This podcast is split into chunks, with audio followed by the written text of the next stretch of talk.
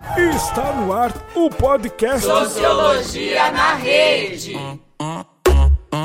Vai. Vai.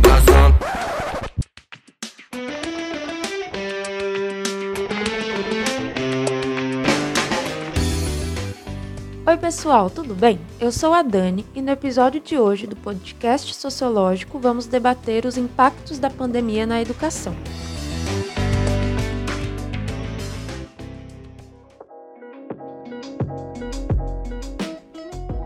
Em 2020, o mundo passa por uma crise de saúde causada pela pandemia da Covid-19. O novo vírus da Covid é pouco conhecido e ainda não existe vacina para evitar o contágio da doença.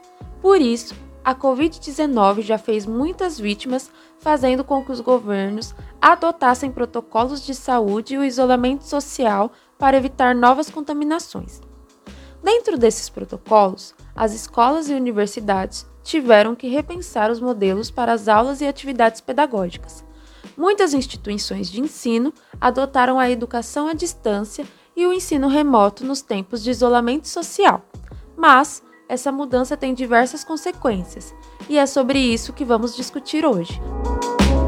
Para debatermos sobre esta nova modalidade de educação em tempos de pandemia e como o ensino à distância e o ensino remoto afeta os estudantes, vamos conversar com a Isadora, o João e a Tainá. A Isadora e o João são alunos do terceiro ano do ensino médio na Escola Estadual Baltazar Godoy Moreira, em Marília, e participam do programa de iniciação científica Júnior. E a Tainá é estudante de Ciências Sociais na Unesp Marília. Isa, tenho uma pergunta para você. Como a educação à distância e o ensino remoto afetam os estudantes? Você considera que ela aprofunda as desigualdades já existentes?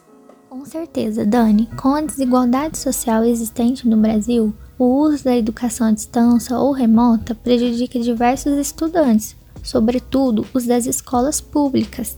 Uma das limitações que esses alunos encontram é que muitos não possuem um plano de internet apropriado e por isso não conseguem acessar as plataformas digitais em que as aulas são gravadas e disponibilizadas. Mas mesmo quando esses estudantes possuem internet, diversos deles ficam com dificuldades em realizar atividades e estudos por não possuírem os equipamentos necessários. Os aparelhos digitais de muitos não possuem memória suficiente e diversas vezes precisam ser compartilhados com outras pessoas da família. Além das limitações técnicas dos celulares e computadores, as famílias mais pobres estão na linha de frente do combate à pandemia. Essas pessoas ocupam os trabalhos considerados essenciais e por isso estão mais expostos ao vírus.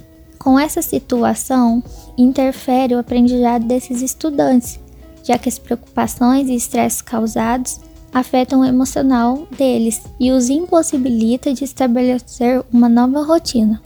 Situação difícil essa, né, Isa? Podemos perceber pela sua fala como as desigualdades educacionais podem ser aprofundadas nesse período de pandemia. Tainá, você poderia falar mais sobre como a educação à distância vem sendo empregada? Teria dados para demonstrar como isso se dá na nossa atual realidade? Claro! No Brasil, tínhamos a realidade de ensino à distância apenas nas instituições de ensino superior. Com a pandemia, tivemos que modificar nossas formas de ensino para evitar o contágio pelo vírus e as ações têm sido diversificadas dependendo de cada rede ou escola. A rede pública de ensino do estado de São Paulo, por exemplo, decidiu antecipar as férias para depois fazer a implementação do ensino à distância. Os planos e atividades das aulas virtuais foram pensadas e colocadas em prática para a volta do período letivo.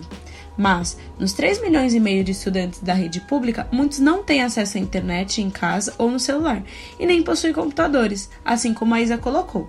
A pesquisa TIC de Tecnologia da Informação e Comunicação na Educação, em 2019, apontou que quase 40% dos estudantes da escola pública não têm esse acesso para fazer seus estudos em casa. Obrigada, Tainá.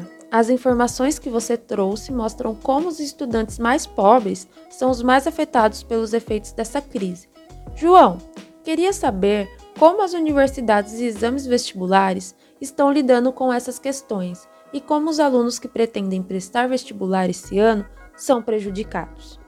Então, daí, a pandemia pegou de surpresa as instituições federais e estaduais de ensino superior, que adotam a forma de exame presencial para o ingresso, redefinindo assim as seleções de inscrições em andamento. Esse momento social vem prejudicando os vestibulandos de tal forma que atrapalha sua organização de horários, estudos e falta de um cronograma fixo, e como a Isa mencionou, os levando ao estresse e crise de ansiedade, pela situação incerta do que fazer depois, como prosseguir, restando apenas a opção de se prepararem e aguardar no momento impreciso. Tainá, você pode dar exemplos de quais são as mudanças nos critérios de seleções que o João citou? Então, gente, tudo mudou. O Enem porta de entrada para as universidades federais tinha sua prova presencial marcada para os dias 1 e 8 de novembro, e a versão digital seria testada pela primeira vez nos dias 11 e 18 de outubro mas rolou uma pressão virtual para que essa prova fosse adiada. Afinal, como conseguiríamos seguir este cronograma com tudo atrasado? Então, no dia 19 de maio, o Senado Federal aprovou o projeto de lei 1277 de 2020, propondo que a prova ocorresse após a conclusão do período letivo. O Ministério da Educação divulgou assim as novas datas do Enem. O exame tradicional acontecerá nos dias 17 e 24 de janeiro de 2021. Já o Enem Digital será nos dias 31 de janeiro e 7 de fevereiro. A Unicamp anunciou que a primeira fase do vestibular de 2021 terá mudanças. Eles diminuíram a quantidade de questões, lista de livros obrigatórios, duração da prova e os dias em que ocorrem.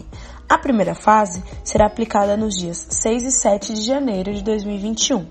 O dia de realização da primeira fase para cada candidato depende do curso escolhido. Candidatos aos cursos do segmento de Ciências Humanas, Artes e de Exatas Tecnológicas farão a prova no dia 6 de janeiro. Já os candidatos da área de Ciências Biológicas, Saúde, farão a prova no dia seguinte. As provas da segunda fase do vestibular não sofreram alterações do formato e continuarão sendo aplicadas em dois dias, 7 e 8 de fevereiro de 2021. As inscrições serão realizadas entre os dias 30 de julho e 8 de setembro pela página da Conveste na internet. Na Unesp, as provas da primeira fase serão aplicadas em 30 e 31 de janeiro, e a segunda fase acontecerá em 28 de fevereiro de 2021. Decidiram também realizar a primeira fase em dois dias.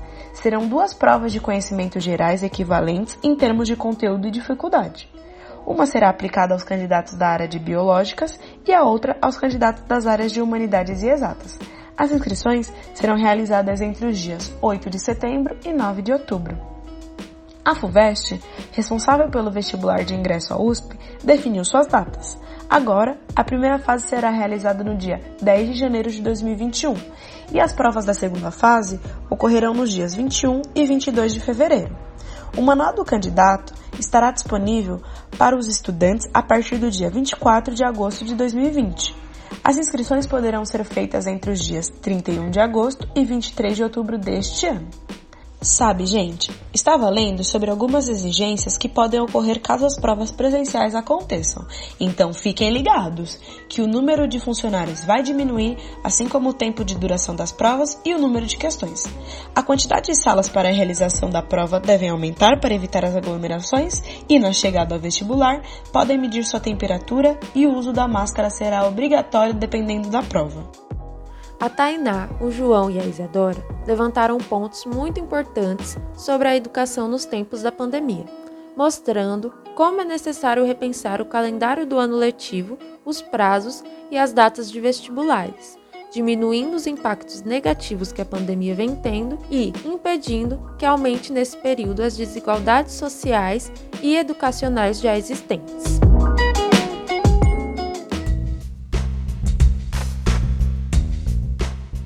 Gostaria de agradecer a Isadora, o João e a Tainá.